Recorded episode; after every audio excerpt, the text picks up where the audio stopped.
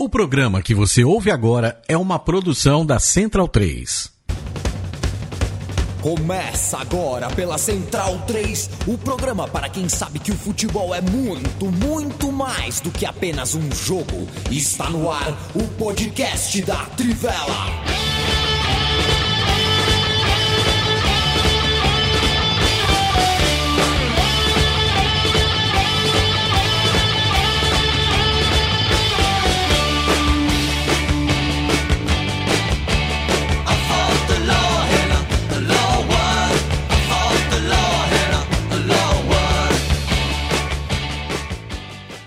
Bem-vindo, bem-vinda, amiga e amigo da Central 3 e da Trivela. Este é o podcast da Trivela. Me chamo Leandro Amin. Estarei na próxima hora ao lado de Bruno Monstante, Matias Pinto, Felipe Lobo, Leandro Stein e de você. Escolheu nos ouvir, seja ao vivo, e a gente entra ao vivo toda segunda e toda quinta em live, ou em podcast. A gente pega o áudio dessa live e coloca no seu feed, no seu tocador de podcast. Mas podcast não tem que ser narrativo, mas podcast não tem que ter storytelling, mas podcast não tem que ter roteiro.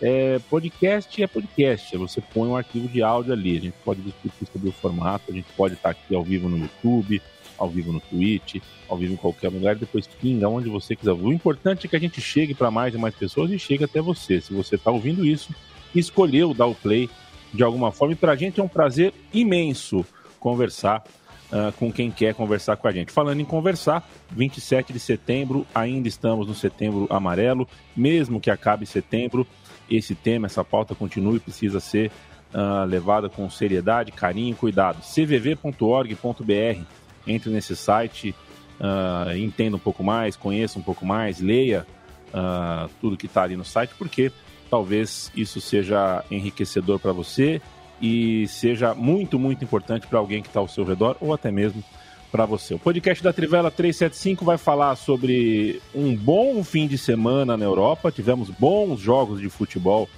na Europa. Vai falar sobre final feminina aqui no Brasil, sobre derby no Brasileirão também, sobre Série C, sobre calendário, um pouquinho de Libertadores, porque a gente tem Libertadores mais para frente. Hoje é segunda-feira, terça. Se você está nos ouvindo na terça, já sabe que hoje é dia de Libertadores. Quarta-feira também, estamos perto de uma final brasileira. Bruno Monsante, abre aspas, para Kyrie Irving. Sociedades okay. secretas estão implementando as vacinas como um plano de Satã para conectar homens negros a um supercomputador. Boa noite. Boa noite.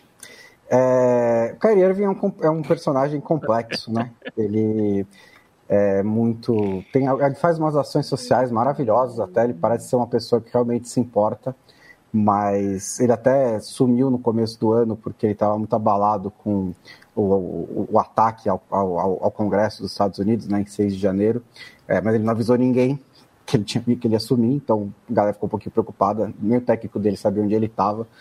É, uma coisa que eu acho só importante dizer em relação a isso é que existe uma desconfiança justa dentro da comunidade negra dos Estados Unidos em relação aos cuidados médicos e ao que e a um histórico né, de é, experimentos que médicos fizeram em pessoas negras e tudo mais, que é, se existe alguma hesitação legítima, essa seria uma.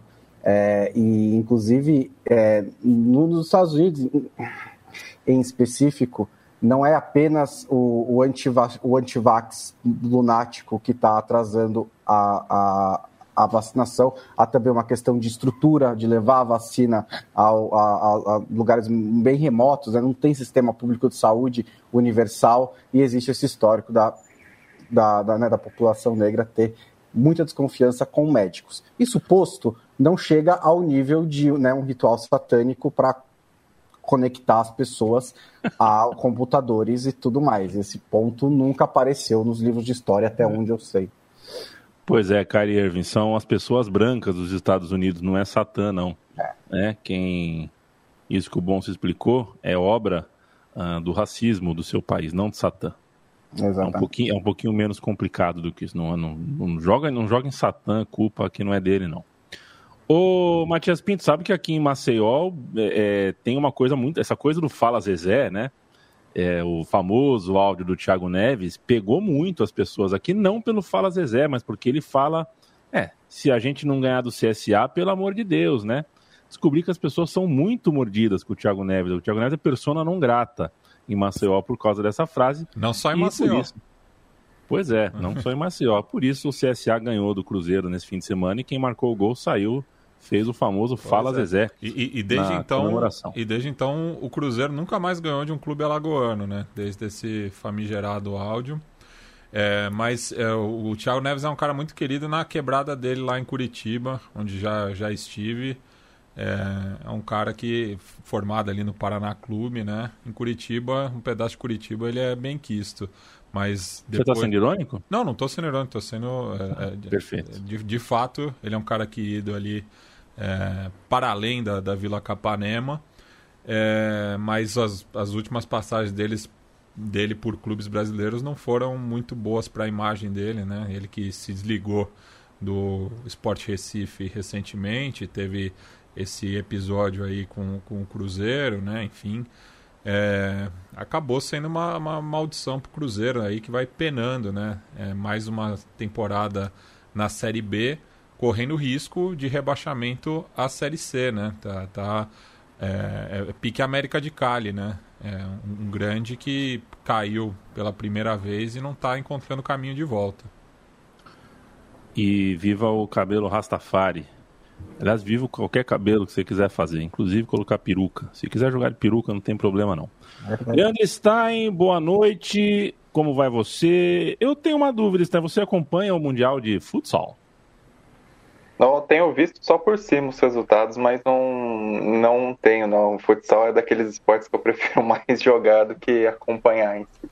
Além de torcer para São José, né? Porque São é, José... é bom. Não dá tempo de, de ver tudo na vida, né, Está em alguma coisa a gente tem que abrir mão. E embora os horários do futsal aí sejam 14 horas e 10 horas os jogos, né? São, certamente são horários nos quais você está uh, batendo no teclado algum texto ou pesquisando alguma coisa. Seja como for, quarta-feira, semifinal da Copa do Mundo de Futsal, Brasil e Argentina. É, você viu a foto que o Messi tirou vendo o jogo, Stein? Não, cheguei a ver, não. É, ele viu a, semi, a quarta de final, o jogo da Argentina, ele tirou uma foto, a TV do cara é... Eu não consegui entender até agora. Parece que a TV estava dentro de uma outra TV, assim. É, sei lá, não consegui entender, mas se alguém tem uma TV monstruosa, tem que ser o Messi, né? Quem no mundo tem que ter uma. É igual as filhas do Gugu, do, do Gugu ah, Liberado. Sei lá, né? o, o Scorsese. O Scorsese. O Scorsese tem um cinema em casa, porque não, não, não, é, não pode é ver. cinema, senão uma TV muito, muito grande. Não, não pode ver filme no celular, não pode ir no banheiro. Ele deve ter um cinema em casa. Não, com certeza ele tem. É. e eu defendo totalmente que as filhas do Gugu possam ter um Porsche, tá? Eu também. É, se alguém tem que ter, se alguém tem algum Porsche na vida, tem que ser as filhas do Gugu.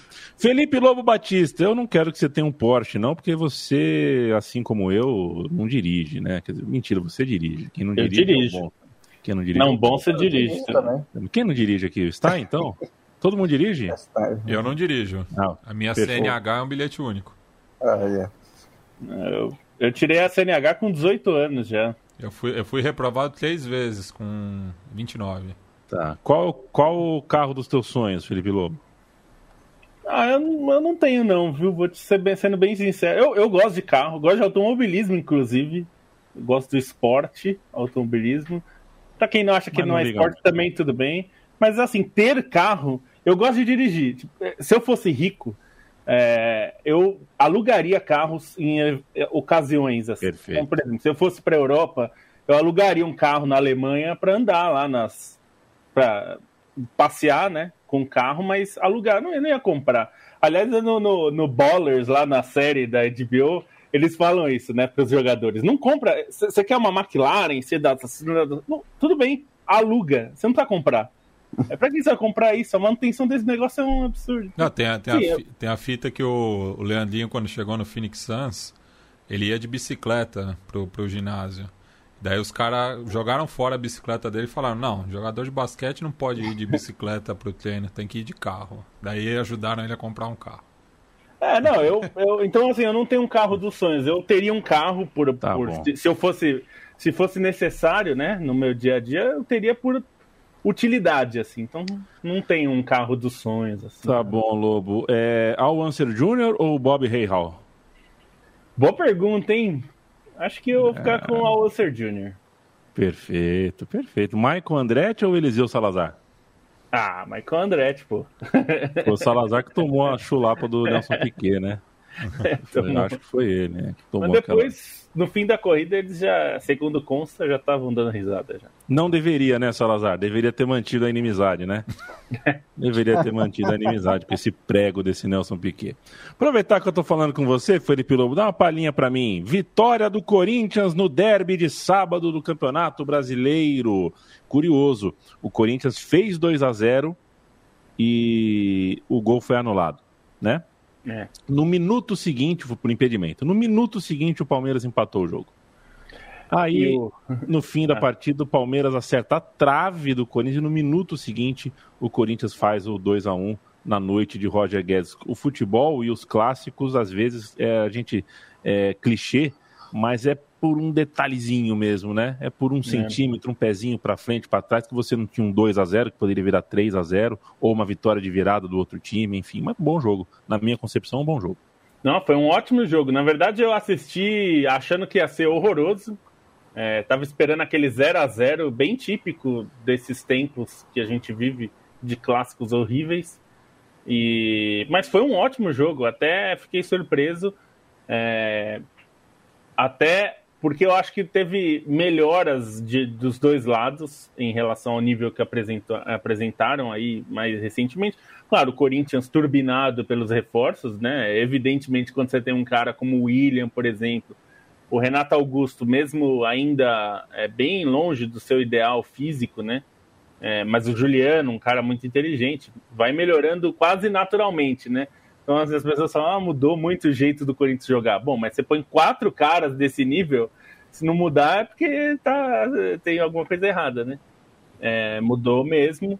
E, e a, a, o jogo acabou sendo a vitória do Corinthians e tal, mas é, foi curioso, né? Porque o Corinthians fez 1 a 0 uma jogada boa. É, podia, como você falou, podia ter feito 2 a 0 estava até um pouquinho melhor e tomou o gol de empate. E aí deu uma sensação que o Palmeiras poderia é, crescer no jogo, né? E, e até no segundo tempo teve, foi bem equilibrado, né? Não teve um grande domínio de nenhum dos dois times. Mas no momento que o Palmeiras estava um pouquinho melhor no jogo, parecia que estava mais perto de fazer o gol, como você falou, até chegou a acertar a trave. E aí toma um gol, e é um baita de um golaço do Roger Guedes, né? É, fez uma, uma jogada é, muito bonita, né? Faz aquele corte para o meio, é típico é, gol de ponta, né? Recebe na ponta, corta para o meio, tira do lateral e acerta um chutaço. É, foi. É, a, a, história acaba sendo dele, até porque o gol do Gabriel Menino, a bola desvia nele, né? É, o cara tava. É, isso é astrologia, né, Lobo? Astrologia. É, a gente chama de lei do ex, né? Essas coisas. Mas, é, assim, eu nem acho que isso é muito. Muita gente ficou focando na história, né? Que ele saiu meio obrigado do Palmeiras, com aquele negócio, aquela história ridícula do trote, né? Que foi uma palhaçada que fizeram com ele mesmo. É, mas também não é que ele é, seja uma pessoa muito afável também, né? Então não é que ali é uma. Eu acho que no Palmeiras erraram com ele, é, independente do que ele é. Mas não acho que isso é preponderante no jogo, não. É, não, é, não é isso que fez. Acho que o que mudou ali foi porque o Corinthians tinha jogadores melhores e eu acho que o Palmeiras ainda não achou um jeito de jogar assim é, que consiga deixar fluido o jogo, né? O jogo do Palmeiras parece assim é um, é um paralelepípedo na subida, assim é muito sofrido. Paralelepípedo, cara. Você tem que, sabe? É, é, é não é uma coisa é, é difícil o ataque do Palmeiras é sempre muito construído, assim, mas demora muito, é muito difícil. É, o, Parece o, que o Palmeiras joga muito no erro, né? O Palmeiras joga muito no erro do outro. É, é, é um time que tem e sabe o um, que parece, Lobo? Um contra-ataque mortal, né? O que eu, a impressão que eu tenho do Palmeiras atacando é um conceito de basquete. Quem gosta mais de basquete vai entender. É... Quando você não consegue contra-atacar a contento e você tem que fazer ataque 5 contra 5, é, você se cansa muito, porque ataque 5 contra 5 é você chega na cesta é mais difícil. Então você tem que conseguir fazer uma cestinha de contra-ataque, às vezes de dois com dois, de mano a mano. É, e o Palmeiras errando muito no contra-ataque, faz, faz, tem que fazer ataque 10 contra 10. E para você achar um espaço no 10 contra 10 é difícil. É, e acho que a diferença é que também eu acho que o, o Palmeiras não consegue ter uma estratégia eficiente para atrair o adversário para o seu campo, né? Sem ser só ficar atrás, dar um passo para trás. Porque dar um passo para trás não é exatamente o que, que gera isso, né? Você tem que ter uma estratégia inteligente para você fazer isso. E isso eh, tá faltando essa mecânica, né, no Palmeiras. Não tá ajustado. Teve Corinthians e Palmeiras também no futebol feminino, um jogo histórico, final do Campeonato Brasileiro. É, o Corinthians campeão, como já se imaginava que seria desde o começo, porque tem mais time e tem algo que ninguém consegue comprar. É, o que eu diria é o seguinte, Lobo, amigos e amigas. É, o Palmeiras fez a limpa no mercado, né? comprou as melhores jogadoras da edição anterior do Campeonato Brasileiro, fez os investimentos, é, a melhor contratação do mercado do Palmeiras, a segunda melhor, a terceira, a quarta. O Palmeiras montou o time. É, só que você não consegue comprar o entrosamento de anos, você não consegue comprar o método. Isso é só o longo prazo que vai dar. É, e esse time do Corinthians tem uma liga que não está no mercado. É, é, o Corinthians que tem, sem contar os métodos até sofisticados, que a gente já falou aqui, a maneira como o Corinthians marca pressão, a maneira como as jogadoras do Corinthians correm certo, né, como é coordenado, como você não vê meio de campo e ataque correndo para marcar pressão, é, deixando buraco, o time é muito organizado, então as jogadoras correm certo, isso faz com que a gente tenha a percepção que elas têm uh, mais fôlego, que elas correm mais, que elas têm mais energia, mas é porque estão correndo certo, porque está tudo coordenado, isso você não compra do dia para a noite. E tem mais um dilema que eu vejo aí, né, gente, que é uh, todo mundo, ou quase todo mundo, já cravava Palmeiras e Corinthians na final desse campeonato desde a primeira rodada. É, para ganhar do Corinthians é muito difícil. Para ganhar esse Corinthians, o Corinthians hoje manda no futebol brasileiro.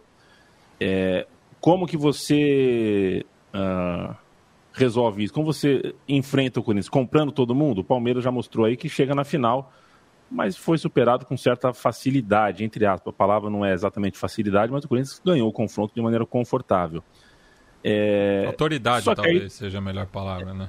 É, pode ser, com autoridade. É. Só que aí da semifinal para baixo, do terceiro lugar para baixo, falta, falta jogadoras. Falta jogador. Você tem um número limitado de grandes jogadoras. Se o Corinthians tem 50% dessas jogadoras, o Palmeiras tem 40% dessas jogadoras e sobra uma Duda, uma Cristiano, jogadoras de qualidade, mas que não formam, que não tem ao redor delas outros nomes, outras jogadoras do, do mesmo nível, de nível parecido, você tem um abismo que é perigoso, né? Você tem um abismo que é perigoso. É, se o Palmeiras não faz o que fez no mercado e essas jogadoras que o Palmeiras contratou, esse pacote de oito, nove ótimas jogadoras que o Palmeiras trouxe, fossem divididas entre Ferroviária, São José, são Paulo, Inter, Grêmio, é, o Corinthians talvez ganhasse com até mais facilidade o campeonato. Mas a gente teria um campeonato, uma quarta de final, uma primeira fase mais equilibrada. Esse é um dilema, e sabe como é que você resolve esse dilema? A médio e longo prazo, formando mais jogadoras, tendo uma base mais sólida e sempre lembrando, o Corinthians é campeão é, de, de, de antemão, é campeão antes da bola rolar, porque as suas jogadoras têm contrato de CLT, são profissionais na carteira de trabalho, está lá jogadoras de futebol. E o Campeonato Brasileiro Feminino ainda não uh, entrega isso para quase nenhuma de suas jogadoras. O Corinthians entrega.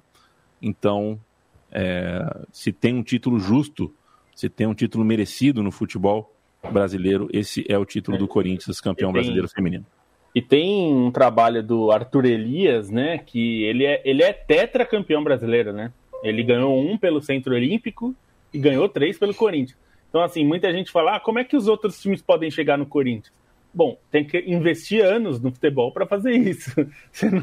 É, é, é, o que a gente fala. Por que, que a gente fala sempre que, ah, é, por, como é que você desbanca um time, é, né, um Manchester United da vida, que é hoje um dos mais ricos do mundo tal? Não dá do dia para noite, com dinheiro você pode até comprar jogador, mas existe todo um processo, né? Que e, isso vale no, no caso do, do, futebol feminino que as coisas começaram faz pouquíssimo tempo, isso vai ficando mais evidente, né? Porque a gente está vendo agora é, Grêmio e Inter começaram a investir um pouquinho depois. É, o São Paulo foi muito intermitente nesse período. Aí o Corinthians investiu e o Palmeiras começou a investir. Mas aí tem tempo. Você tem desde 2016 um projeto estruturado no Corinthians que enfrentou o próprio Corinthians, né? A própria diretoria não queria no começo, né? Achava que isso era uma bobagem. Foi na pressão mesmo de achar que não poderia ficar sem porque pegaria mal. E aí as coisas andaram e hoje o time é, é tão, é tão é, forte que tem patrocinadores próprios e tal, que é uma coisa fora da curva para os padrões brasileiros. Né? E a mas é torcida é isso, abraçou, né? trabalho... né? É, e é, mas é isso, né, Matias? Você tem que criar um trabalho é. constante. É. vou dar um exemplo aqui. Um exemplo. Eu tenho amigas são paulinas que assim que a Formiga foi contratada, a primeira coisa que elas fizeram foi o site do São Paulo para comprar a camisa da Formiga. Não tem. É. Não tem. Isso é básico, e, tá? Isso, isso, é, porque, é, uma coisa. Isso porque o São Paulo fez um baita uê na contratação da Formiga, né? Aquele papo de que tá voltando para casa, já que é, foi um dos primeiros clubes dela, mas não prepara nada, né? E, e outras, o São Paulo erra na inscrição, ela só estava habilitada para jogar o Campeonato Paulista. Não jogou o, as quartas de final contra o Internacional por conta disso. Pois é, vamos ver. Tem Libertadores ainda, tem o Campeonato Paulista, que em termos uh, técnicos equivale até a Libertadores, porque você tem uh, times muito qualificados jogando. A gente tem ainda bastante temporada de futebol a, feminino. Anunciaram também um torneio amistoso no final do ano, né? Com o Orlando Pride, o América de Isso. Cali, que foi vice-campeão da Libertadores. E só um detalhe sobre o Arthur Elias, eu posso dizer que eu vi um dos primeiros trabalhos dele na frente à odontologia da USP em 2007. Inclusive a gente queria contratar ele para Fefeleche, mas a pedida foi alta. A gente não cabia no nosso orçamento e como saía do nosso próprio bolso, a gente não, não ia firmar esse acordo. Os dirigentes não quiseram é, fazer esse investimento. Eu era um dos dirigentes, então falei, essa dívida vai sobrar para mim. Isso aí, responsável. É, é seu bolso, é, né? É, do meu bolso. A parte também, né? É. Corinthians parte como favorito também na Libertadores, também no estadual. É um prazer ver a sofisticação do futebol desse Corinthians. As laterais sabem jogar no meio de campo, as zagueiras sabem jogar de volante, a volante sabe jogar de meia, as meias já jogaram no ataque, o time sabe trocar de. Assim, é uma beleza. Esse time do Corinthians é uma beleza. Campeão, como diria Vanucci, com todos os méritos, com todas as justiças. O Adriana... Leandro Stein. Oi. Não. A Adriana fez falta na Olimpíada, é isso que ia falar, que ela machucou, né? Fez. Fez. O Wanderson Ferreira, inclusive, dá um toque legal aqui, pergunta se o Corinthians feminino é o maior, é a maior relação de torcida com uma modalidade não, que não seja o futebol masculino. Eu, eu... Uh, pensando rápido aqui, Wanderson, uh, Franca com o basquete. Acho que o basquete do Flamengo também. Que... O basquete do Flamengo, o basquete do né? Franca. É. Basquete do Franca, acho que é. o, o futsal Brasília do Corinthians. Ah, Carlos né? Barbosa, o futsal do Carlos Barbosa, Carlos Barbosa. muito Carlos forte. É... Aliás, o futsal tem várias torcidas fortes, é. né? Hoje em dia. O Cruzeiro com vôlei também criou uma relação muito boa também. O Leandro Stein, é, a Série Oi. C chega no momento uh, onde a porca torce o rabo. Eu não sei, é, essa expressão eu não faço ideia do que ela significa, qual é a origem dela, se ela tem uma origem infeliz, vocês me desculpem, mas é, chegou a hora decisiva da Série C. Fala um pouquinho pra gente sobre isso. É, fase, a última rodada dessa fase de classificação não contou com grandes surpresas, né? Até pelo grupo B que envolve os times é, do mais para a porção sul do mapa já está praticamente definido. Acho que o grande destaque dessa fase de classificação entre os times que avançam é o Novo Horizontino, que fez uma campanha excelente, é, mesmo vindo da Série D na temporada passada, né? Terminou com 39 pontos enquanto o segundo time que mais pontuou foi o Ituano com 33. Acho que dessa fase de classificação, os destaques ficam mesmo para as quedas de Paraná, Paraná Clube e Santa Cruz, considerando a tradição dos times ou o peso, a representatividade dos dois clubes. Paraná com descenso inédito em sua história, o Santa Cruz de novo tendo que reescrever essa, essa caminhada na Série D depois de ser o, a camisa mais uma das camisas mais pesadas ali nas primeiras edições do torneio, assim que a, a Série D foi criada é, na virada da década passada. E dentre os destaques da próxima fase, né, que já foram definidos os dois quadrangulares em que os dois primeiros colocados de cada grupo avançam, é, é interessante notar como um grupo é, acaba reunindo clubes mais tradicionais, clubes com história na própria Série B, que é o grupo C, que tem Botafogo da Paraíba, Criciúma, Ituano e Paysandu. Criciúma e Ituano com passagens mais recentes pela Série B, né? O Criciúma caiu em 2019, o Paysandu caiu em 2018 é, Botafogo e Ituano tentando retornar depois de, de mais de década de ausência. O Botafogo disputou em 89 a última vez a Série B e, e o Ituano disputou pela última vez em 2007 a Série, a série B. Enquanto isso, o Grupo D é cheio de novatos. Quem subir do Grupo D é, vai ser estreante. Né? Os, dois, os dois times que subirem do Grupo D já se sabe que serão estreantes considerando que o Novo Horizontino é um clube diferente do antigo Novo Horizontino, né? Então, é, não é necessariamente o, nessa refundação são, não existe uma continuidade. O antigo Novo Horizontino chegou a conquistar a Série C, é, disputou três edições da Série B, mas esse atual Novo Horizontino tenta um acesso inédito, assim como tenta o Manaus, outro clube que recentemente ascendeu da Série D, e o grupo é completado por Tombense e por Ipiranga de Erechim, que são times com um pouco mais de continuidade na Série C aí, é, desde 2014 e 2015 na Série D, é, na Série C, e chega esse momento decisivo, então, lembrando que os dois primeiros colocados de cada um desses grupos é, sobem, a definição, a última rodada está marcada para 7 de novembro, e depois disso o primeiro colocado de cada grupo ainda se enfrenta é, na decisão do título da Série C. É, é o Neo Novo Horizontino, né? Basicamente. Neo Horizontino, perfeito. É o Neo Horizontino. Hum. É bom, é bom. Eu não sei se. Esses dias eu li o torcedor da portuguesa falando que é uma. É o, esse negócio de acesso em mata-mata é uma doideira, tal. Talvez fosse melhor para grupos. É, talvez fosse melhor para o grupo, mais justo. É, mas mata-mata valendo acesso, confesso que eu gosto, viu? Fase decisiva de grupo, tudo bem, legal. Mas eu queria mata-mata. Não é meu time mesmo, né? É, eu sei que você como. Pode ver eu... o circo pegar fogo, né? Quer é, ver o caos. Quero ver o é, Quando essa... era São José na, na, na, na Bezinha, mata-mata todo dia.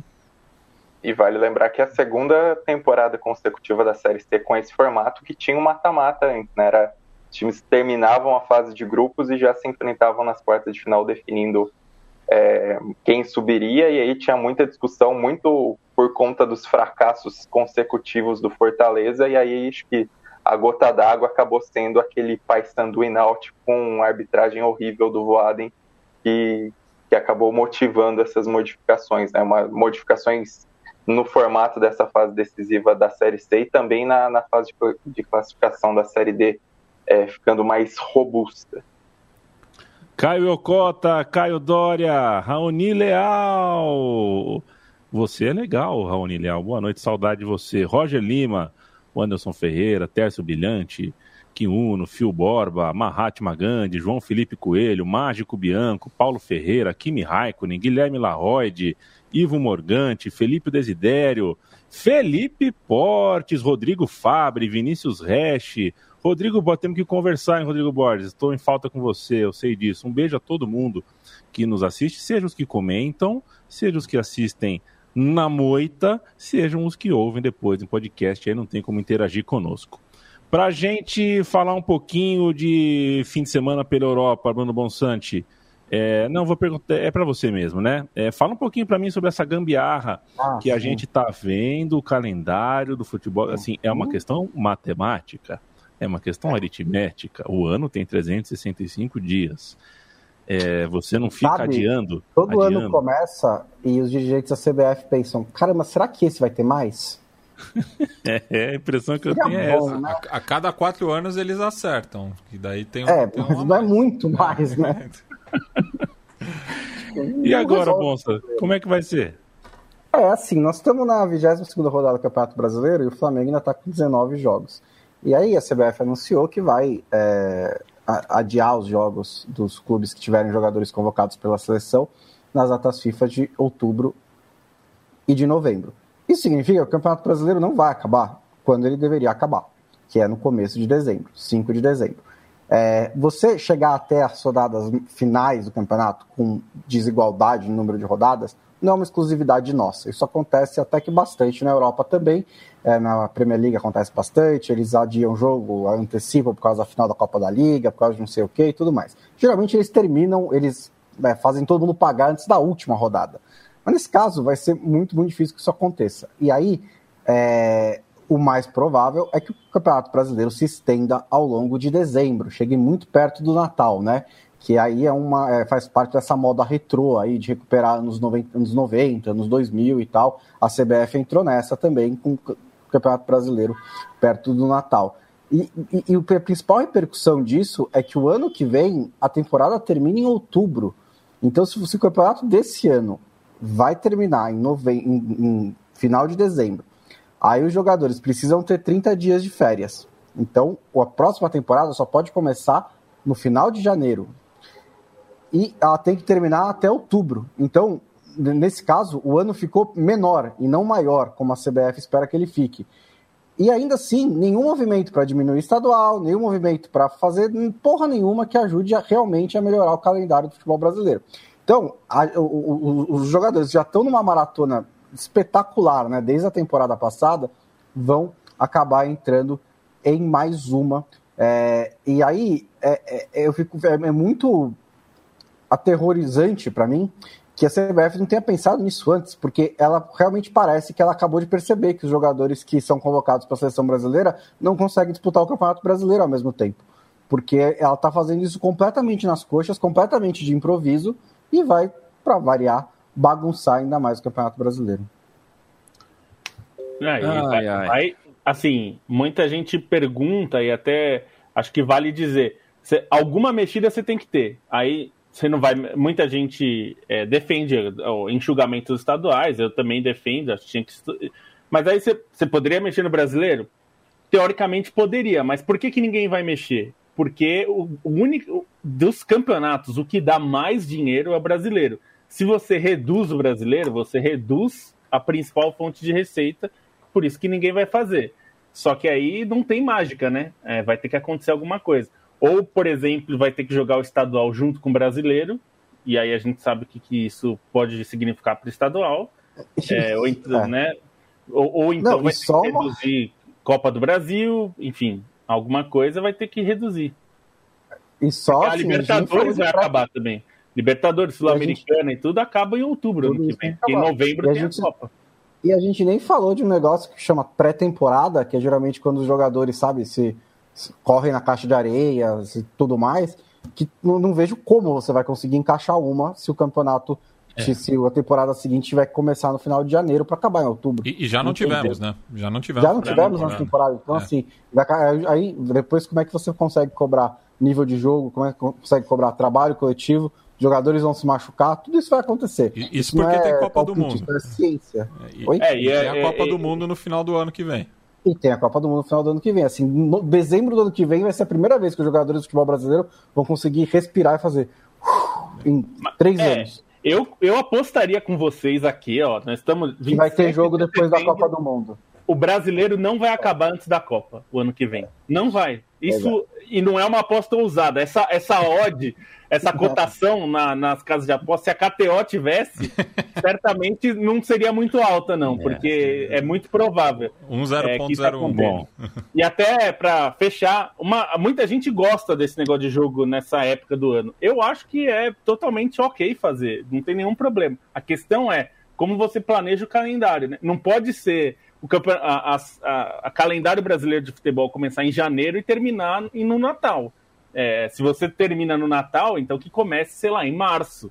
Só que aí vai ter que tirar alguma coisa, né? E aí é a mesma é. história todo ano.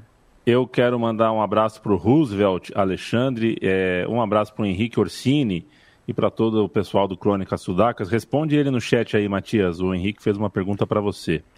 É, Daniela Tomás, espero que você não esteja debaixo da chuva torrencial de Belém, senão vai danificar o seu fone de ouvido. É, o Dignes provocou o lobo aqui, né? É, mas a Copa do Brasil não dá Pô, mais dinheiro. Nessa, nessa provocação também, eu quase fiz, é que eu não queria interromper ele. Não, mas não é verdade. Não é verdade. No total, a Copa do Brasil não paga mais que o brasileiro. Quem paga mais é a. É, é, é. E o Diego Lima, é, Diego Lima, cuida dessa febre aí. Pelo amor de Deus. Se cuide, obrigado você pela, pela companhia. E faz, faz um PCR só por via das dúvidas, né? É. é eu, vou, eu vou testar a conexão do Leandro Stein aqui. Leandro Stein, é verdade que, que quem gosta de Boxing Day é porque não gosta do, dos parentes? Ou é lenda isso? Não sei, mas eu sempre marcava o meu plantão no Natal para evitar eventos natalinos da família. Isso aí acontecia mesmo. Ah, assim, você pode. É, o Boxing Day é dia seguinte ao Natal, né? Eu, por exemplo, vejo meus parentes e vejo o Boxing Day também tem um limite também ali, né?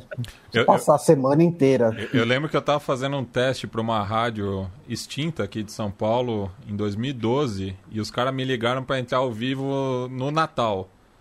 É, e, e, tipo, eu lá no meio da ceia falando sobre. nem, nem lembro o que, mas. Sacana esse cara aí, hein? Eu sei de quem você tá falando, Matias. Eu tô cada vez mais puto com esse cara. Já passou quase 10 anos, eu tô cada vez mais puto com esse cara. Mas isso é um assunto pra depois. O Yamin sabe quem Pô, é. Pô, esse cara aí eu tô ficando estressado com ele, meu. Ô, Bruno Bonsante, vamos lá, vai. Fim de semana de bons jogos pela Europa, diz o roteiro redigido, penso eu, por Leandro Stein. É verdade. É, eu confesso que não assisti os jogos do futebol europeu. É, mas quero saber o que destaque você dá para o que aconteceu na Inglaterra. O Tottenham de mal a pior, um jogo muito importante, a reedição da última final da Champions, né? Manchester City Chelsea, é um jogo maluco entre Liverpool e Brentford, enfim. É, que tal para você a rodada do campeonato inglês? É, foi cheia de, de, de, grandes jogos mesmo, né? Era um pouco de esperar, porque você tinha dois clássicos, é, entre Arsenal e Tottenham, o, o City e Manchester, o City Chelsea, como você disse, que é a edição da final da Champions League, então era expectativa de, de grandes jogos mesmo. E ainda tinha outros jogos interessantes ali é, entre eles, como o Aston Villa contra o Manchester United. Também o Aston Villa se é, solidificando bem ali como um time do segundo escalão é, da Inglaterra. É, me chamou a atenção nesses jogos o Thomas Tuchel dizendo depois do jogo sobre é, a escalação, porque ele entrou é, para defender muito o Manchester City. E assim, ele tem crédito para enfrentar o Manchester City. Foi a primeira vez que o Guardiola ganhou do Chelsea desde que o Tuchel assumiu o, o, o time de Londres. Então, assim, é, ele desenhou uma estratégia para ganhar do Manchester City. Essa estratégia não deu certo, nas outras vezes deu certo, inclusive na final da Champions League. É, mas dessa vez ele jogou ali, praticamente fez uma linha de cinco, jogou com três caras no meio campo, né, o Kovacic, o Jorginho, o Kanté e só o Werner e o Lukaku na frente. É, essa, essa, essa, especialmente esse meio campo com três caras, que não é geralmente como ele vinha escalando o time, ele escalava com dois e três na frente, é, foi usado no jogo contra o Tottenham no segundo tempo e mudou completamente a, a, a, o panorama da partida. Fez o Tottenham fazer três gols no segundo tempo e ganhar o jogo. É, dessa vez ele começou com esse time defendendo ali com linha de 5, 3-2 contra o City mas praticamente abdicou do ataque, né? E aí o City é, consegui, foi ganhando ali, ganhando o ritmo e acabou fazendo o gol com o Gabriel Jesus, um belo gol do Jesus, dominou, girou, pivô e tudo mais. É, e também chamou atenção a derrota do Tottenham, porque é, o Tottenham tinha perdido os últimos dois jogos por 3 a 0 quase perdeu o terceiro seguido por 3 a 0 não perdeu porque o Son fez um gol no final, mas não é que o Arsenal vinha voando também, né? E porque isso poderia explicar, mas não é o que aconteceu. E aí foi simplesmente um, um, uma tragédia tática do, do Tottenham. O Nuno Espírito Santo admitiu que tomou decisões erradas, que o plano de jogo dele, ele não quis especificar o que, que deu errado, mas que o plano de jogo foi equivocado e não funcionou, ele assumiu responsabilidade. Mas o que me chamou muito bem atenção mesmo, nesse caso, foi a declaração do Lucas Moura, que disse que o Tottenham não tentou jogar é, abusou das bolas longas e que tinha qualidade para ficar um pouco mais com a bola. Me chama atenção porque é justamente as críticas que eram feitas ao time do Mourinho, que foi demitido para chegar no Espírito Santo, que agora está colocando um time que está fazendo de, de, bom e de ruim, mais ou menos as mesmas coisas do Mourinho. É, ganhou as três primeiras rodadas por 1 a 0 esse Tottenham, mas era um time muito. É, ganhou como Wolverhampton, e agora perdeu esses últimos três jogos jogando muito mal. E isso, eu falei tudo isso porque quando o Nuno Espírito Santo foi contratado, o presidente do Tottenham falou que ele ia, ele ia retomar o DNA ofensivo do Tottenham. Eu não sei da onde que ele tirou essa loucura de que o Nuno Espírito Santo representa DNA ofensivo. Ele não tinha visto nenhum jogo do Wolverhampton. E depois de seis rodadas está muito claro que não é esse o caso.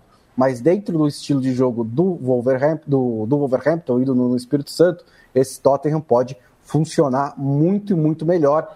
E precisa resolver a situação do Harry Kane, porque não está rolando, né? Ele, tá, ele ficou, ele não está jogando nada, ele na Inglaterra jogou muito melhor do que ele tem jogado pelo Tottenham, pode, ele, já, ele já teve outros começos mais devagar de temporada e depois engrenou, pode ser que isso aconteça daqui para frente, pode ser que ele ficou de má vontade mesmo e não vai se esforçar nem um pouquinho a mais do que o mínimo até ele conseguir a transferência dele, pode ser também, mas ele não está muito bem entregado nesse Tottenham e é um problema.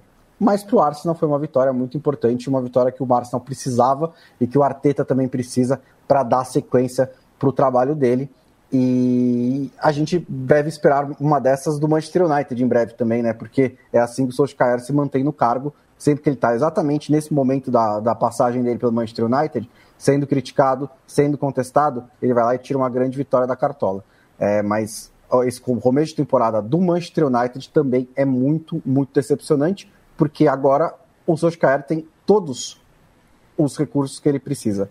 Né? Você pode falar, ah, falta um volante, falta não sei o quê. Mas, gente, nenhum elenco é completo. Nem o do Paris Saint-Germain, que contratou 18 milhões de pessoas na última temporada, ainda não tem um lateral esquerdo, por exemplo. Então você sempre vai ter uma, uma lacuna no seu elenco. O do Manchester United é, é volante? Tá bom. Mas o Scott McTominay é bom jogador também, o Fred é bom jogador também. Então dá para montar um time bom com o que o Manchester United tem em mãos, dá para montar um time que briga pelo título. Aí, aí, é, o diferencial do... aí é o diferencial do treinador, né? É, Exatamente. É, é, essa hora que o, o, treinador tem que mostrar que veio, né? E só falando brevemente sobre o, o Tottenham, é impressionante também como, nesse começo de temporada, é muito dependente do som, né? Porque é, é, é o único jogador que tem se apresentado, tem é, tentado resolver as coisas, né? As três primeiras vitórias teve muito da, da, da atuação do, do, coreano e mesmo aí né, nessas derrotas ele que tem buscado a reação, né? Só falar rapidinho do Brentford antes de passar para outra liga, porque é um time. É, a Premier League tem, tem tido é, times que sobem, né? Toda temporada tem um, o Sheffield United, o Leeds, é, do Bielsa, que faz algum barulho, e parece que nessa temporada vai ser o Brentford. E era, ele, ele, é era um time ali que na segunda divisão tinha se tornado meio que um, um é, o time favorito do, do, dos torcedores mais hipsters ali, né? Porque fazia é, muito uso de dados, contratava, tentava achar valor em jogadores. O time foi comprado por um apostador profissional, né? Então ele meio que usa essas mesmas estratégias para tentar encontrar valor nos jogadores, tentar encontrar jogadores subvalorizados. E, e depois de ganhar do Arsenal né, na estreia da Premier League, fez um grande, grande jogo contra o Liverpool. É, chegou a abrir o placar, levou a virada, empatou duas vezes para buscar o 3 a 3 é, eu ainda tô bravo com o Salah, que perdeu a chance de matar o jogo, cara a cara com o goleiro, tentou fazer o golaço, não fez o golaço, e aí o Brentford empatou, mas essa é uma outra questão. Mas, de qualquer maneira, houve muitos e muitos méritos no Brentford, de, principalmente de enfrentar o, o Liverpool de peito aberto, né? Não foi um time que só se retrancou e encontrou três gols. Realmente, o Liverpool não defendeu bem, mas o Brentford foi atrás e mostrou muita qualidade, é um time bem legal de acompanhar. E o Norwich oh. é, é, um ioiô, né? Bate e sobe, é, né? Parece. É, o Norte até tinha a questão sobre mudar o estilo de jogo, que foi é. algo que aconteceu entre os dois acessos, mas basicamente existia uma, uma esperança de que essa mudança de estilo fosse benéfica para a Premier League e não está acontecendo. E sobre o Brentford, acho que vale destacar a atuação do goleiro do, do David Raya, né? Porque foram é, várias nesses jogaços do final de semana, assim, eu fiquei impressionado pela quantidade de defesas impressionantes e ele fez uma coleção de milagres, assim, foi um dos grandes responsáveis por esse jogo, ainda que tenha demérito Salah, ainda que ele tenha tomado três gols, mas não necessariamente culpa dele, fez também uma coleção de defesaças e acho que acaba sendo um dos grandes personagens dessa rodada da Premier League. O Manchester United, né? Que coisa. Sabia que eu, eu contratei, é. o, eu contratei o Pogba para o meu Olympique de Marselha, bons. É Valverde, Pogba e Zaratio. Olha isso no, no FIFA isso, né? No Futebol Manager. No Futebol Manager? É, 2000, eu já tô em 2000, tô na quarta temporada. Ah, tá. então, ah, ah, ainda então, assim. Pogba embaixo. Ainda assim. É. Mas, por exemplo, para responder a pergunta do Lobo, um jeito também de tirar o Corinthians da hegemonia do Campeonato Brasileiro Feminino é contratar o Solskjaer, por exemplo. Aí. É. Felipe Lobo, já que o Bruno Bonsante uh, te chamou para a conversa, eu já te jogo o caucho na mão. Eu já começo a coçar minha mão uh, hum. com o Napoli, né? É a boa notícia aí embora o campeonato tenha uma notícia melhor ainda, que é a tendência a um equilíbrio mesmo, a uma luta ponto a ponto. A gente não vai saber tão cedo quem é o campeão, quem está com cara de campeão, porque está bem equilibrado. Fim de semana de clássico na capital. Que tal para você o fim de semana do Cautio? É, um equilíbrio. Até acho que era relativamente esperado que houvesse algum equilíbrio é, mas está sendo melhor ainda do que a encomenda, porque é, acho que dava para imaginar que não ia ter um time dominante, que a Juventus voltaria a brigar pelo título, que a Inter provavelmente teria a condição de defender o seu título e que o Milan, que foi muito bem, desse um passo além, até porque melhorou. É, mas a gente está vendo o Napoli do Spalletti, que é um técnico já veterano e bastante é, de trabalhos bastante é, estabelecidos na Itália, né? É, fazendo muito bem ali no, no, no Napoli. O Ozinhen, camisa 9, nigeriano, muito, muito bom jogador. Está é, sendo o grande destaque desse Napoli, porque ele é, um, ele é um atacante muito alto, mas muito rápido. E aí é goleador, é bem, se posiciona bem. E o Napoli tem aproveitado bastante é, esse jogador, e o Insigne também tem jogado bem.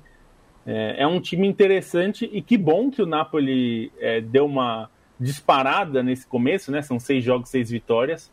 É, me pareceu bem interessante o, o, o, jeito que o Napoli se impõe nos jogos. É algo é, de time que briga lá em cima mesmo.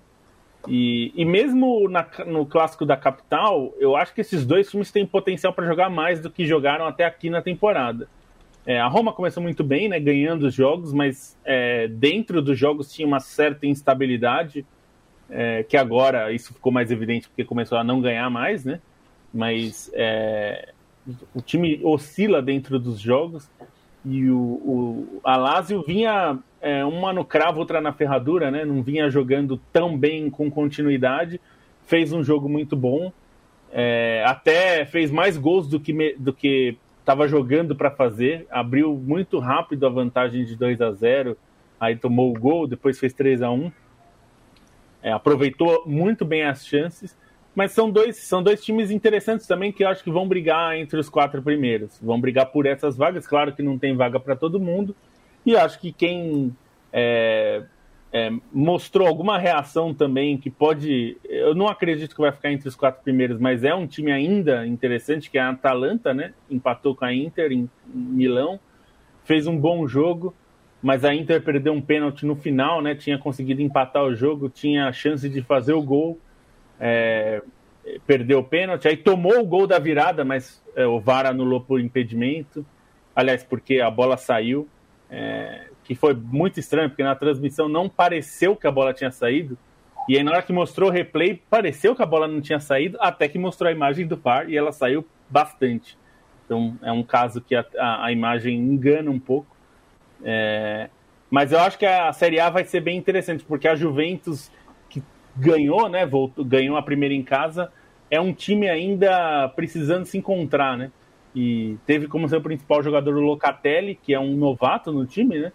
É, ainda teve o Dybala, muito bem o Dybala, que recebeu muita moral do, do Alegre, né, do Massimiliano Alegre, é, mas se machucou. Fez um gol, um gol bonito até, e se machucou, que é um problema que ele tem, né? Ele se machuca muito.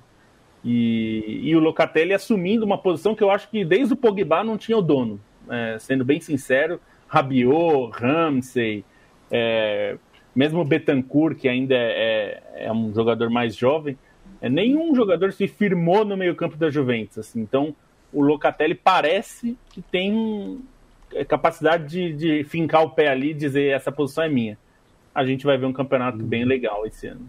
E, e acho que vale um destaque também para a Fiorentina, né? Que tem ambições altas desde que mudou de donos alguns anos atrás, né? Contratou o Ribéry e tem várias, é, teve algumas contratações mais é, chamativas, mas não tinha chamado, não tinha conseguido uma campanha consistente. Ainda não conseguiu, né? Tá na sexta rodada, mas começa muito bem com quatro vitórias em seis jogos, é, sob o comando do Vicenzo italiano, que na temporada passada tinha mantido o Spezia na, na primeira divisão e foi a segunda opção da Fiorentina, né? Que tentou contratar o Gattuso, não rolou.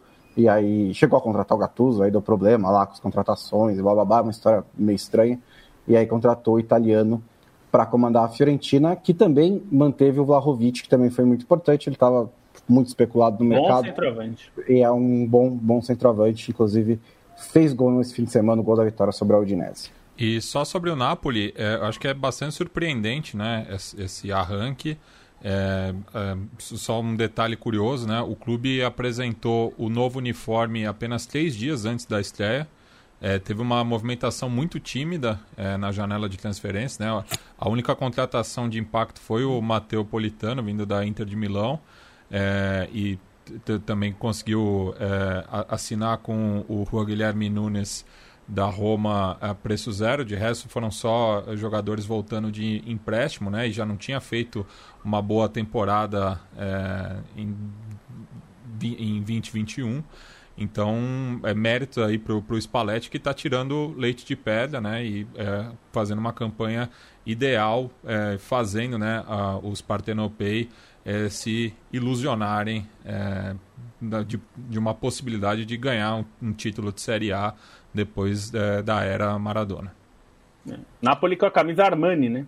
É, e Giorgio Armani, né? É, da, da EA7, né? Que é a marca que patrocina o Comitê Olímpico Italiano e é, a, a digamos, o núcleo esportivo da Armani. Leandro Stein. Vamos Oi. falar de futebol espanhol?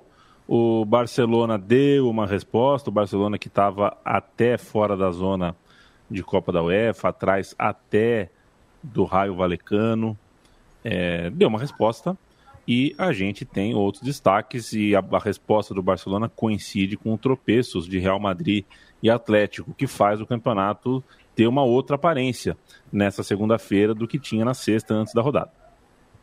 É, uma vitória do Barcelona até tranquila, pensando no que tinha acontecido nas duas rodadas anteriores é, durante a semana e, e até pensando no costume que o Levante tem de ser um adversário complicado para os grandes, né? Dessa vez o Barcelona conseguiu é, emplacar uma vitória relativamente tranquila ali por 3 a 0 e acho que a grande notícia acaba sendo o retorno do Ansu Fati, porque é um jogador é, importante nesse momento do Barcelona por qualidade técnica, mas também pelo que ele representa, assim, né? Por ser um jogador de muito futuro, por ser um jogador que acaba recebendo esse fardo de, de ganhar a camisa 10 do Messi, enfim.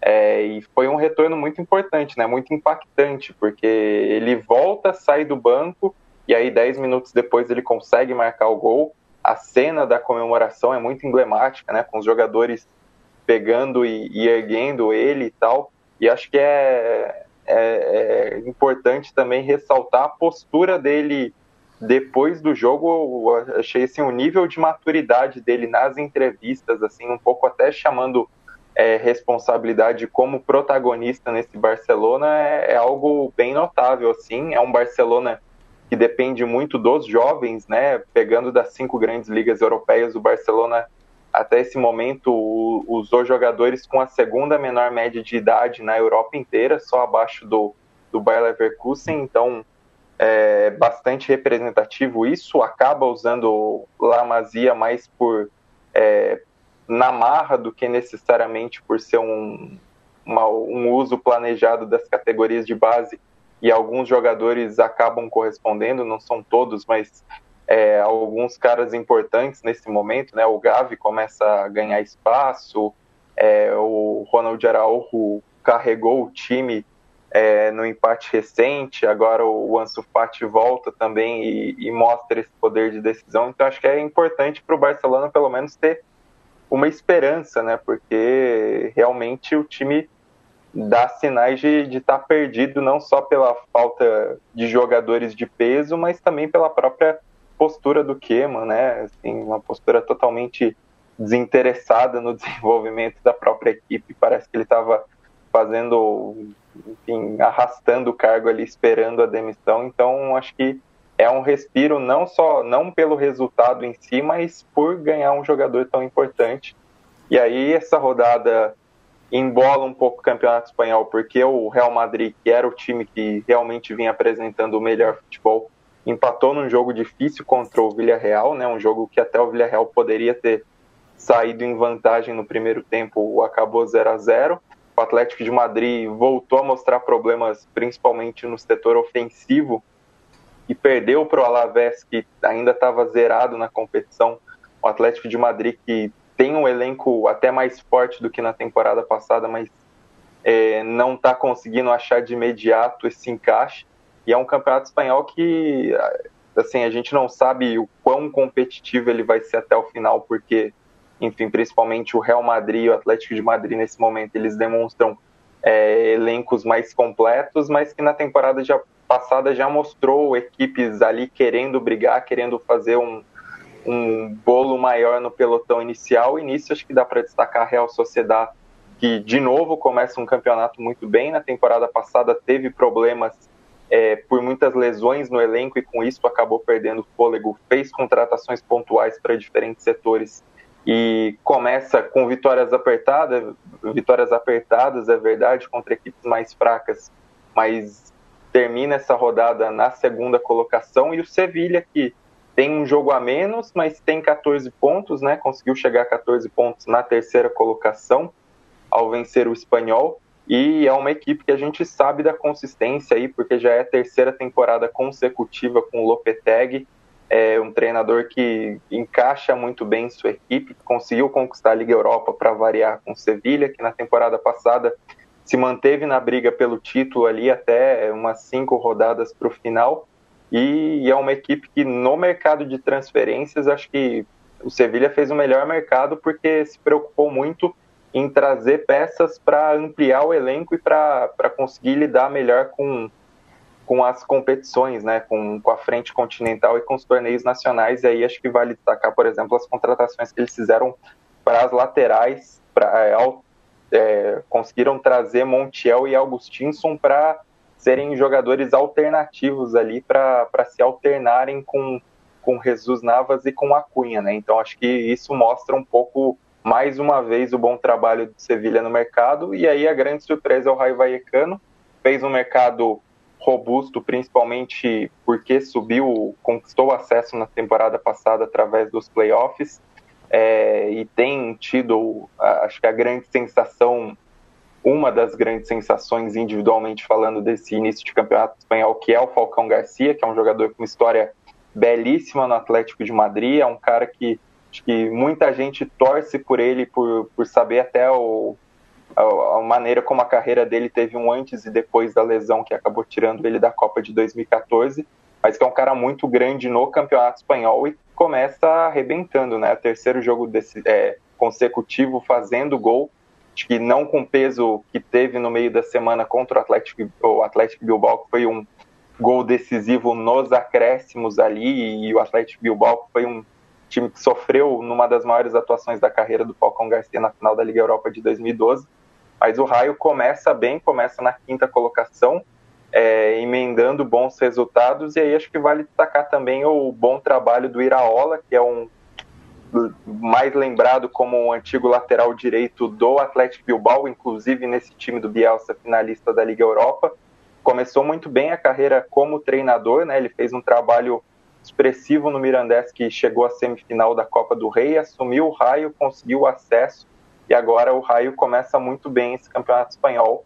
Assim, provavelmente não vai manter o fôlego, mas é uma equipe que dá indícios que pode passar longe de voltar a ser um ioiô é, para a segunda divisão do Campeonato Espanhol. É, e só, só sobre o Raio, é, o, nesse século, a única temporada que ele terminou entre os dez primeiros foi a primeira do Paco Remes, é, em, 11, em 12 e 13, né? É, e que o, o, clube só disputou uma vez uma competição europeia, que foi a, a Copa da UEFA de 2000-2001, no qual fez o artilheiro, né, o, o Bolo, é, empatado com um jovem Berbatov, que estava no CSKA Sofia, e naquela ocasião teve a maior goleada, né, venceu por 10 a 0 o Constelação Esportiva de Andorra e chegou até as quartas de final, quando foi eliminado pela sensação Alavés, que acabou fazendo a final contra o Liverpool, é, no qual foi derrotado. Né? Então, o pessoal lá em Vallecas, eu acho que com a chegada do Falcão, sonha né, novamente em cruzar fronteira, as fronteiras aí da, da, da, Espanha e disputar mais uma competição europeia, até porque temos a Conference também, né, que pode é premiar é, esse bom começo de temporada, já que o objetivo sempre é a permanência. O, o Atlético de Madrid está numa sequência meio que estranha, mas é normal, ele tem essa sequência de vez em quando. É, são quatro jogos, três sem fazer gol, é, dois empates por 0 a 0 e uma derrota. E o, o, jogo que fez gol contra o Getafe foi dois gols do Soares nos minutos, 15 minutos finais, com um jogador a mais, né? E é normal, o, o, é mais por modelo de jogo, é um time que os gols não saem naturalmente e às vezes empaca. Né? Então eu não me preocupo ainda com o Atlético de Madrid. O Simeone ainda está mantendo o mesmo esquema que foi campeão espanhol: três zagueiros, um volante, dois meias, dois alas, dois atacantes. É, e o Coque faz muita falta também. Ele é o cara que dá a qualificação do passe ali no meio-campo. E em relação ao Barcelona, o, o Coman está colecionando declarações desastradas que, quando acontece uma vez, ok, mas quando começa a se repetir, é, já se cria um padrão ali que eu não sei o que, que exatamente que ele está querendo. Porque ele chegou, ele falou. Uma, ah, se, ele chegou uma, uma, vez ele disse: se esse clube tem futuro é por minha causa, porque ele estava dando é, minutos para os moleques, né? Como Stein disse como se ele estivesse fazendo um favor ao Barcelona e não fosse uma necessidade, porque o clube, o time está cheio de lacunas no elenco. E aí outro dia, outro dia lá ele falou: ah, vocês querem que eu faça o quê? Jogue no tic-tac? Isso aí em outros tempos no Barcelona da, da, da, da, da prisão perpétua, né? Se ele falar um negócio desse. É que hoje em dia eles, eles não têm tanta. É, eles não conseguem ser tão exigentes assim, então eles deixaram passar um pouquinho. Mas é, vai se criando um clima terrível ali no, no banco de reservas do, do Camp Nou e eu não sei se o time. Eu, eu, eu tenho quase certeza que o Cama não, não, não, termina essa temporada, a menos que algo espetacular aconteça. Acho que eles só estão ali esperando o momento certo. É, palpite né, nessa formação, mas eu tenho muitas dúvidas de que ele termine essa temporada pelo Barcelona.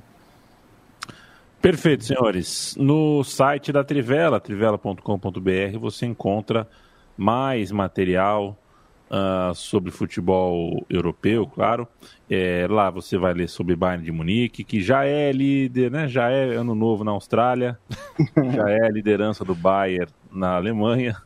É, sobre Paris Saint-Germain, sobre as boas notícias em Portugal e na Holanda, né? Benfica é, o Paris Saint-Germain é o único clube que consegue ficar em crise com oito vitórias em oito rodadas. Eu acho isso, isso espetacular. É. Eles, é, esquizofrenias e idiosincrasias do nosso futebol de hoje, né? É um time montado caríssimo, para jogar para jogar 13 jogos, né? A gente sabe disso, né? Tá montado para jogar os 13 jogos da Champions League, mais nada. É... Tem lá, na Trivela tem, tem papo sobre o Benfica, tem texto sobre o Ajax. E a gente faz a reta final aqui, estamos fechando o podcast de hoje. Matias, uh, na sua despedida, quero um olhar para essa Libertadores. Quem está nos ouvindo pode estar tá aí a véspera de um Palmeiras e Atlético Mineiro ou de um Flamengo e Barcelona, jogo no Equador e em Minas Gerais, né? É, que tal para você essa semifinal? Beijo. É, eu acho que o, talvez o, o, grande triunfo né, que, o, que o Barcelona possa ter é, nessa partida contra o Flamengo é a volta do público, né? É, 30% do estádio monumental estão é, liberados, né? Então, o, talvez seja esse o, o, o, o, o que falta né, para o Barcelona, que fez um bom primeiro tempo contra o Flamengo, né? Até a expulsão. É, buscou né, de todas as formas fazer o gol para tentar né, é, reverter o, o, a desvantagem de forma mais simples, né, pensando que agora não vai poder sofrer gols e tem que fazer pelo menos dois para levar o jogo à disputa de pênaltis, mas eu acho que ainda assim é um confronto em aberto, até pelo momento que o, o Flamengo está vivendo, né? Que o Flamengo não está em harmonia, ainda tem é, muita cobrança interna lá. É, o Renato chegou, conseguiu é, vitórias importantes, mas já começa a dar alguns sinais aí é, de que o, o grupo é, tem algumas diferenças, enfim. É, então, eu acho que o, o Barcelona, para superar o Flamengo, tem que buscar né, trabalhar com essas adversidades, pensando na questão do sistema defensivo rubro-negro. Acredito novamente que o Flamengo seja favorito a chegar à decisão, mas é, tudo depende aí da reação é, do público e do próprio Barcelona, né, de tentar buscar o primeiro gol ainda é, na, na, etapa inicial e para é, no segundo tempo tentar aí é, reverter esse quadro, né? E só queria terminar com um agradecimento ao Júlio Chagas que comentou aqui dizendo que no último final de semana ele esteve em Belgrado caminhou pela cidade ouvindo Fronteiras Invisíveis do Futebol da Sérvia. Disse que foi uma experiência bacana demais. Então agradeço aí é, por ter me levado né, para a capital sérvia, já que eu não conheço Belgrado, mas ele é, eu acabei servindo de, de guia involuntário. E lembrar também que amanhã, 130 anos é, do Penharol, por isso estou com a camisa. E durante a madrugada vou soltar o, o som das torcidas sobre os Carboneiros, que eu gravei com o Leandro e a mim na semana passada. Então, quem quiser saber um pouco mais da história do clube, fica o convite. Bruno Bonsante, meu beijo. Tchau, tchau. Semifinal de Libertadores. O que é que só você previu? Beijo. Nossa, nada. É... é... não, vai ser o jogo de volta, né? Atlético, Atlético Mineiro é, e Palmeiras. É, eu, eu acho assim, o Palmeiras tem um retrospecto bom de visitante na Libertadores, né? Nesses últimos anos. É, porque é um time que joga de contra-ataque, é o melhor Palmeiras, é o Palmeiras do contra-ataque. Não tem como fugir disso e acho que o Abel não está nem tentando. Acho que a questão é principalmente a maneira como jogar dessa de, de, nesse estilo, né? Nesse estilo de contra-ataque. E principalmente no jogo de ida contra o Atlético Mineiro, eu achei que o Palmeiras não quis nem contra-atacar. Ele não quis atacar, isso ficou muito claro, mas ele não quis nem contra-atacar é, muitas bolas em que você tinha ali a possibilidade de colocar mais velocidade e os jogadores do Palmeiras paravam, voltavam, recomeçavam, deixavam o Atlético fechar e tudo mais. É, para fazer gol, e para o Palmeiras precisa, vai, precisar fazer gol, né? Assim, não sei que pode ir para os pênaltis e tudo mais, mas para classificar com a bola rolando, precisar fazer gol, o Palmeiras vai precisar ser mais agressivo. É, e o Atlético vai ter que superar a defesa do Palmeiras, vai ser mais uma vez é, ali bem montada, vai ser o Palmeiras. Não, não vejo uma dinâmica diferente para esse jogo ao que se espera e ao que foi no jogo de ida, o Atlético Mineiro mais com a bola, tentando furar a defesa do Palmeiras e o Palmeiras tentando contra-atacar. É, não tem muito como fugir da característica da, da, da, natureza desse Palmeiras e aí a gente vai ver qual dessas estratégias acaba funcionando melhor. Até quinta-feira. Até quinta-feira, Bruno Bonsante. Se você não tiver de folga ou de não. férias ou for então, convidado por um programa concorrente para participar. É. Se você for, avisa a gente com antecedência e bom programa. Felipe Lobo, é, é, temos quinta-feira, a gente vai falar de Champions League. Um beijo, um abraço. Dá o seu destaque aí sobre o que a gente pode ficar, o que a gente deve, né? No que a gente deve ficar de olho nessa semana de Champions League. Beijo. Bom, é, a gente vai ter o jogo que é um dos mais badalados, né? Que é Paris Saint-Germain e Manchester City, né? O Guardiola hoje já estava elogiando o Messi, como é tradicional toda vez que ele enfrenta o argentino.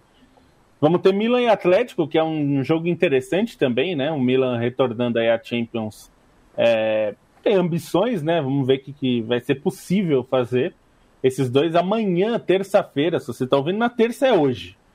É, e eu ficaria de olho na quarta-feira em Benfica e Barcelona, porque o Barcelona, é, enfim, com todos esses problemas que a gente já falou em programas anteriores, vai pegar um Benfica fora de casa. Se tem um jogo perigoso aí para pensar em classificação, esse é, é, um dos mais perigosos. Então, é, um bom resultado em Lisboa pode dar ao Barcelona uma tranquilidade aí, importante na, na sequência da competição, né? E, e acho que tem um, Juventus e Chelsea também na quarta-feira, que é um dos jogos mais bacanas aí dessa primeira fase. Eu também ficaria de olho. Esses são, acho que, os jogos que eu olharia com mais carinho nessa semana de Champions League. Então, até quinta-feira, e aí está quinta, falamos sobre eles. Leandro Stein, beijo, abraço, até quinta-feira. Tem expresso, expresso. Se você uh, assina, se inscreve no canal da Trivela no YouTube, você assiste YouTube. o Expresso. E você não perde o Expresso. É, o Expresso é o pão Passa quentinho. rápido, né? Você tem que ficar atento. Exatamente, é o pão quentinho de Champions League. Deu o apito final, eles entram logo em seguida, ainda na quentura uh, do jogo e falam um pouquinho da rodada. Leandro Stein, meu beijo, meu abraço. Tem também a Sul-Americana. É, que tal para você essa final que também pode estar tá com cara, né? A, chance é boa de ser uma final brasileira. É, Quinta-feira a gente pode falar mais detalhadamente disso, embora a gente vá gravar em cima da hora, uh, né? Os jogos são quinta-feira, né? Então vamos gravar aí em cima. Mas que tal para você se olhar para essa semifinal do Sul? Um beijo. Beijo, abraço. É, jogos favoráveis de maneiras diferentes para os brasileiros na semana passada, né? O Bragantino ganhou do Libertar com uma grande atuação do Arthur, que tem feito uma sul-americana fantástica. É, assim, pela diferença entre os times, eu acho que o favoritismo do Bragantino fica até mais claro, né? Um time com mais recursos, tem, tem feito uma competição é, com, com uma boa sequência, então então, acho que mesmo no Paraguai, com placar favorável aí de 2 a 0 o Bragantino está com a situação muito tranquila, até pela questão dos gols fora em si, né? Que o Atlético Paranaense, acho que pela representatividade do resultado, a vitória em Montevideo foi mesmo é, o grande resultado dessas semifinais.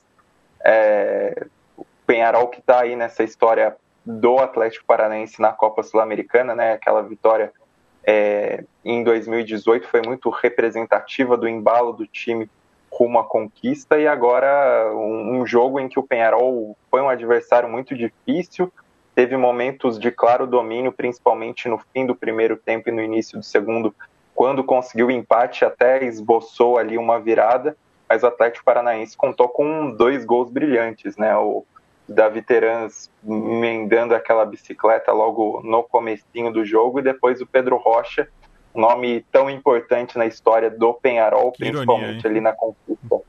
Uma ironia imensa, um nome muito especial, principalmente ali na conquista da, da Libertadores de 66, né? Pedro Rocha, outro Pedro Rocha do Atlético Paranaense, emendou um chutaço e acabou sendo decisivo nesse triunfo por 2 a 1 que também deixa uma situação relativamente tranquila do Atlético Paranaense para o reencontro em Curitiba. E, assim, o Penharol até acho que para outras versões do Penharol em competições continentais, esse time tem realmente jogadores interessantes, principalmente alguns jovens ali é, do setor ofensivo, o Álvares Martins, artilheiro, enfim. É, mas o Atlético Paranaense dá um, um passo enorme nesse momento para tentar mais um título continental. Perfeito, senhores. A gente volta na quinta-feira, toda segunda e toda quinta a gente tem um episódio novo, que a gente chega ao vivo em live, depois cola no seu tocador preferido de podcasts. apoia.se barra Central 3, se você quer apoiar a Central 3, o estúdio da Central 3, apoia.se barra Trivela para apoiar a redação da Trivela. Somos parceiros de anos e anos e continuamos na luta da comunicação independente. A gente volta na quinta-feira. Marcos.